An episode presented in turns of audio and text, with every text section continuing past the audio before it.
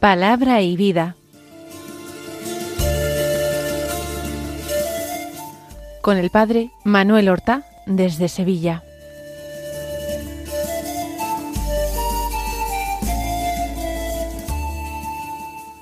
En el nombre del Padre y del Hijo y del Espíritu Santo. Amén. Alabados sean Jesús y María. Muy buenos días, queridos amigos, oyentes de Radio María y seguidores del programa Palabra y Vida. Hoy es el sábado de la cuarta semana del tiempo ordinario. Un sábado que es 3 de febrero. Por eso este sábado es el primer sábado del mes. Un día en el que nosotros recordaremos practicar la comunión reparadora en obsequio del Inmaculado Corazón de María. También hoy la Iglesia celebra la memoria de San Blas, un santo muy popular entre nosotros. Fue un santo obispo en Armenia, en Sebaste, en el siglo IV, y murió mártir en una de las persecuciones del Imperio romano. En la Edad Media fue cuando su culto se difundió mucho por toda la Iglesia, llegando a Occidente. Se le invoca como patrono, como abogado de todas las afecciones de la garganta. Pero también hoy es la memoria de San Óscar, un santo medieval que nació en Francia en el año mil, perdón, uno es decir, a principios del siglo IX. Se educó en un monasterio y decidido a entregar su vida totalmente a Dios, marchó a predicar el Evangelio en Dinamarca. De allí, donde obtuvo pocos resultados de conversiones, marchó a Suecia. El Papa lo hizo obispo de Hamburgo, en el norte de Alemania, y desde allí que fuera su legado para Dinamarca y Suecia, para los países nórdicos. Él tuvo que enfrentarse a esas dificultades provenientes del paganismo de aquellos pueblos nórdicos. Murió santamente en el año 865 y también su culto se extendió muy rápidamente por Francia, Alemania, los mismos países nórdicos y ya por toda la Europa meridional. El Evangelio que se proclama en la misa del día de hoy es de San Marcos del capítulo seis, los versículos treinta al treinta y cuatro, que dicen así En aquel tiempo los apóstoles volvieron a reunirse con Jesús y le contaron todo lo que habían hecho y enseñado. Él les dijo Venid vosotros solos a un sitio tranquilo a descansar un poco. Porque eran tantos los que iban y venían que no encontraban tiempo ni para comer. Se fueron en barca a un sitio tranquilo y apartado. Muchos los vieron marcharse y los reconocieron. Entonces de todas las aldeas fueron corriendo por tierra a aquel sitio y se les adelantaron. Al desembarcar Jesús vio una multitud y le dio lástima de ellos porque andaban como ovejas sin pastor y se puso a enseñarles con calma. Hemos ido escuchando en estos primeros capítulos de San Marcos cómo las multitudes han empezado a seguir a Jesús. Su reputación se ha extendido desde Galilea a toda Palestina. El mismo rey Herodes, que había decapitado a Juan Bautista, teme a Jesús, porque dice de él es Juan Bautista a quien yo maté y que ha resucitado de entre los muertos. Las gentes que contemplan sus milagros, que escuchan sus palabras llegan a la conclusión de que es un enviado de Dios. Será un profeta de los antiguos como Jeremías que ha regresado a la vida, será incluso el mismo Elías que viene para anunciar la llegada del Mesías, será incluso el Mesías. Esas son las preguntas que se hace la gente. Pero ahora el Señor ha enviado a sus discípulos de dos en dos los ha enviado a anunciar la cercanía del reino, los ha enviado a curar enfermos y a expulsar demonios. Es decir, los ha enviado a realizar la misma misión que él estaba desempeñando. Y todo esto como una especie de entrenamiento a la misión que deberán continuar una vez que Jesús, tras su ascensión, haya regresado al lugar de donde salió, al seno del Padre, al seno de la Trinidad.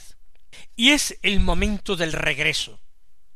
Después del tiempo previsto, después de haber cumplido esta misión de dos en dos, los apóstoles vuelven a reunirse con Jesús. Damos por supuesto que el Señor les ha marcado un plazo de tiempo, a cada una de las parejas se les ha señalado unos lugares, unos pueblos, aldeas, y a todos se les ha indicado el lugar y la fecha del reencuentro con Jesús. Ellos vienen exultantes, gozosos, pero también llegan contentos a la cita, porque el estar lejos de Jesús se les haría largo.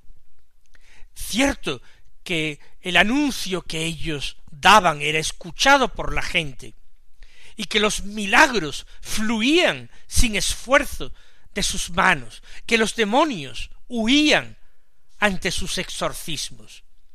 Era un momento de triunfo, y sin embargo, qué duro tenía que ser estar separados de Jesús durante algunos días el corazón de los apóstoles ardería de amor y por tanto de impaciencia por ese regreso. Ahora que se reúnen todos con Jesús, ahora que vuelven a formar ese extraordinario grupo de amigos, le cuentan lo que han hecho y enseñado. Cada una de las parejas tendría un turno de palabra, para narrar sus experiencias. Y el Señor les dice a todos ellos, Venid vosotros solos a un sitio tranquilo a descansar un poco. Vosotros solos, es decir, no es una invitación dirigida a todos los discípulos, a toda la multitud que de costumbre se apretuja junto a él. El Señor se está refiriendo sólo a sus apóstoles. Ellos son los que necesitan ese trato cercano. Ellos son los que necesitan una enseñanza peculiar, reservada para ellos. Ellos son los que necesitan aprender también la importancia del descanso con Jesús.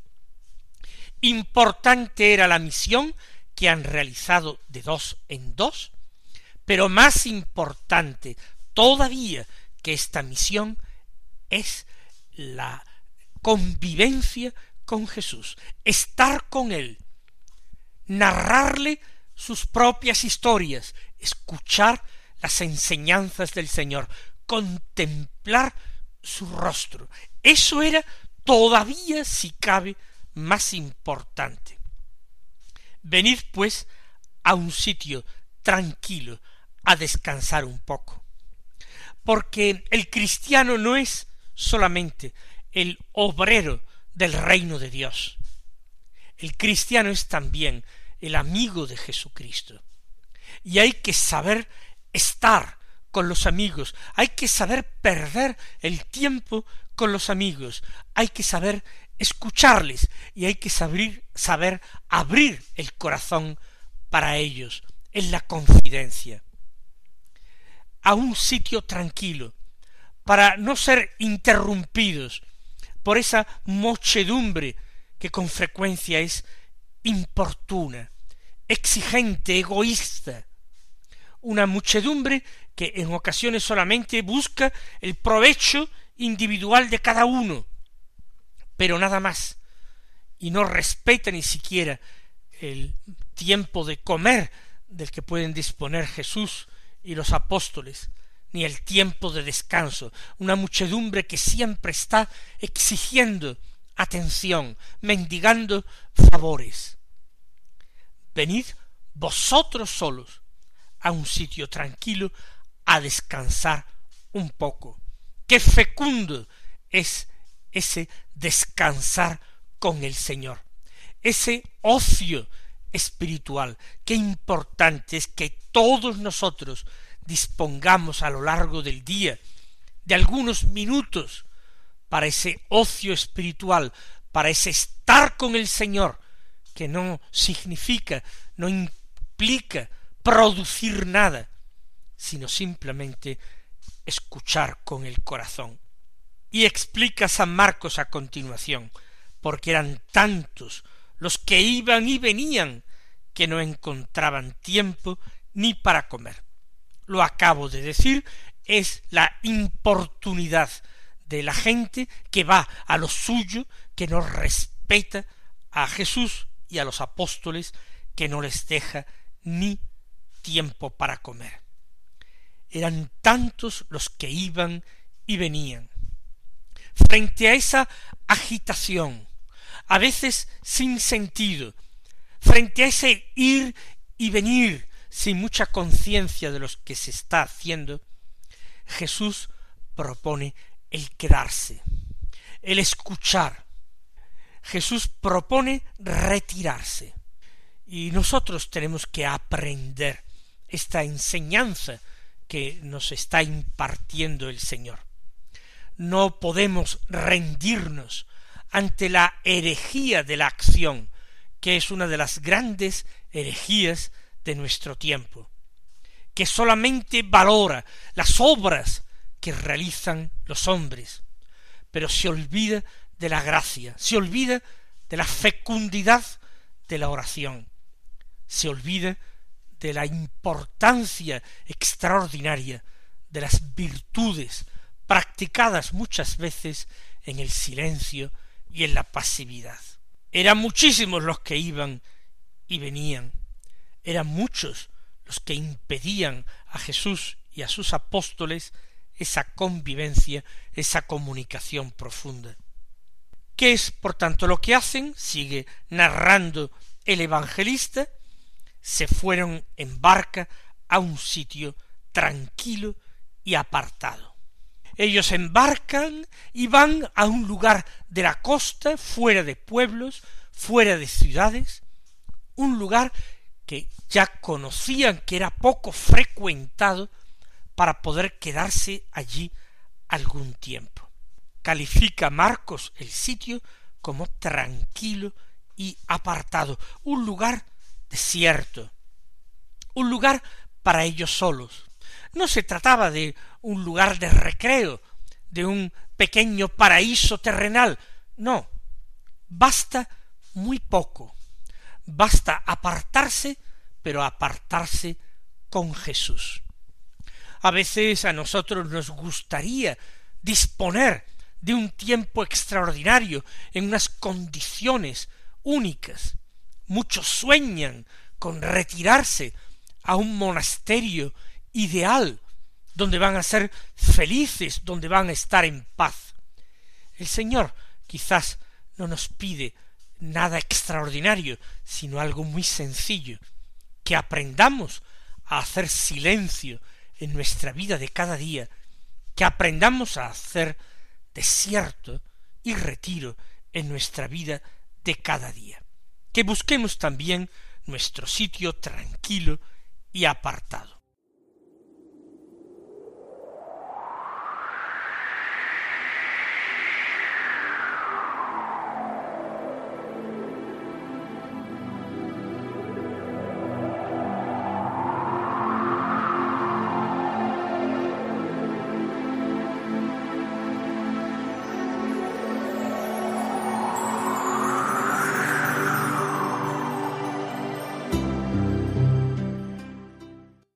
Pesar de esto que hemos escuchado en los primeros versículos de nuestro Evangelio de hoy, Marcos continúa informándonos de que muchos los vieron marcharse y los reconocieron. Muchos discípulos, muchas de las personas que querían ver a Jesús, tocar a Jesús y que le pedían a Jesús favores. Muchos han visto cómo él con los doce han embarcado y han emprendido un rumbo desconocido. Y inmediatamente los hombres aquellos, desde todas las aldeas, fueron corriendo por tierra a aquel sitio y se les adelantaron. La gente se prepara al sitio donde Jesús vaya a atracar y allí corren. Podrá el Señor acercarse unos cientos de metros más al norte, más al sur, da lo mismo. La gente está en marcha. La gente ya prepara una especie de comité de bienvenida para recibir al Señor apenas sus sagrados pies toquen la arena de la orilla. Van corriendo a aquel sitio y se le adelantan. A nosotros, a pesar de la importunidad de la gente, nos parece conmovedor. También el Señor se conmovió por esta actitud. Cuán necesaria nos sería a nosotros también hoy este comportamiento. ¿Cómo podríamos nosotros hoy adelantarnos al Señor para recibirle allí donde Él quiera desembarcar, donde Él quiera tomar tierra? Adelantarnos a los deseos del Señor, prever dónde Él va a posar sus plantas para hacernos presentes, sin predeterminar qué es lo que el Señor quiere, a dónde el Señor se dirige, estar prontos y atentos, esforzándonos, recorriendo esa orilla, para que la cercanía del Señor sea siempre algo real en nuestras propias vidas. Hoy muchos de nosotros vivimos despreocupados, olvidados de la presencia del Señor. Nos hemos acostumbrado al silencio de Dios. La fe para nosotros a veces se convierte en rutina y en silencio infecundo. No se convierte en una búsqueda apasionada, atenta, precipitada. Hemos perdido nuestra fe esa dimensión de deseo, de pasión, ese hambre y esa sed de escuchar la palabra de Dios y de cumplir su voluntad. Es conmovedora aquella actitud que denuncia la flojera y la pereza de nuestro tiempo y en definitiva nuestra propia poca fe. Le pediremos al Señor esa actitud de vigilancia, ese deseo de convertirnos en precursores suyos, ese deseo de hacer todo lo posible, lo que está a nuestro alcance, para no perder su compañía y gozar de su cercanía e intimidad. Se adelantaron a Jesús por tierra. Al desembarcar, Jesús vio una multitud. El que buscaba un sitio tranquilo y apartado se encuentra en la orilla con una multitud. No ha logrado zafarse de todas aquellas gentes importunas. Cierto, él deseaba humanamente estar a solas con sus apóstoles, escuchar con detenimiento y gozo todo lo que ellos querían contarle acerca de la misión que habían realizado. Él querría enseñarles tranquilamente algunas cosas, corregir algunos de sus defectos, alentarnos en la práctica de algunas de sus virtudes. Pero no es posible. Y si esto no es posible es porque el Padre que está en el cielo, cuya voluntad Él ha venido a hacer, cuya voluntad es el alimento de Jesús, no lo permite. El Señor contradice sus deseos terrenos, sus deseos humanos, y le ofrece algo totalmente distinto. Jesús vio a la multitud, Dios lo quería, Él, Dios, la ponía ante sus ojos allí, y le dio lástima de ellos, porque andaban como ovejas sin pastor. Es como la contemplación de un rebaño abandonado, donde cada oveja faltas de una guía, de una dirección, cada una campa por sus respetos, cada una se alimenta de lo que puede, cada una tira por su lado. Y las más débiles o los corderos más pequeños se encuentran desprotegidos. Jesús experimenta lástima de la gente, porque ve la ignorancia de ellos, porque ve la debilidad de ellos, porque se aflige por el pecado de ellos. Por eso, dice San Marcos, se puso a enseñarles con calma. Es muy importante esto de con calma. El Señor no se deja llevar por la impaciencia ante la contrariedad. Al contrario, lo que no estaba previsto se convierte para él también en un nuevo y gozoso descubrimiento de la voluntad del Padre. Hay un designio de amor del Padre que ama a aquella gente, aquella multitud, aquella masa, pero que no es masa anónima para Dios, es masa anónima para los hombres, para los grandes, para los poderosos. Para Dios es una multitud de hijos muy queridos, cada uno con su nombre propio, con su historia, con su necesidad, con su pobreza. Cada uno hijo muy amado, llamado por Dios a la salvación y a la vida. Y eso es lo que contempla Jesús, no el fastidio, sino el amor inmenso del Padre. Se puso a enseñarles con calma mis queridos hermanos, que nosotros también imitemos en esto a nuestro buen Maestro Jesús.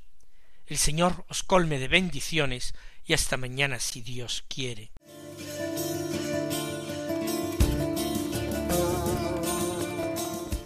Han escuchado en Radio María Palabra y Vida, un programa que dirige el Padre Manuel Horta.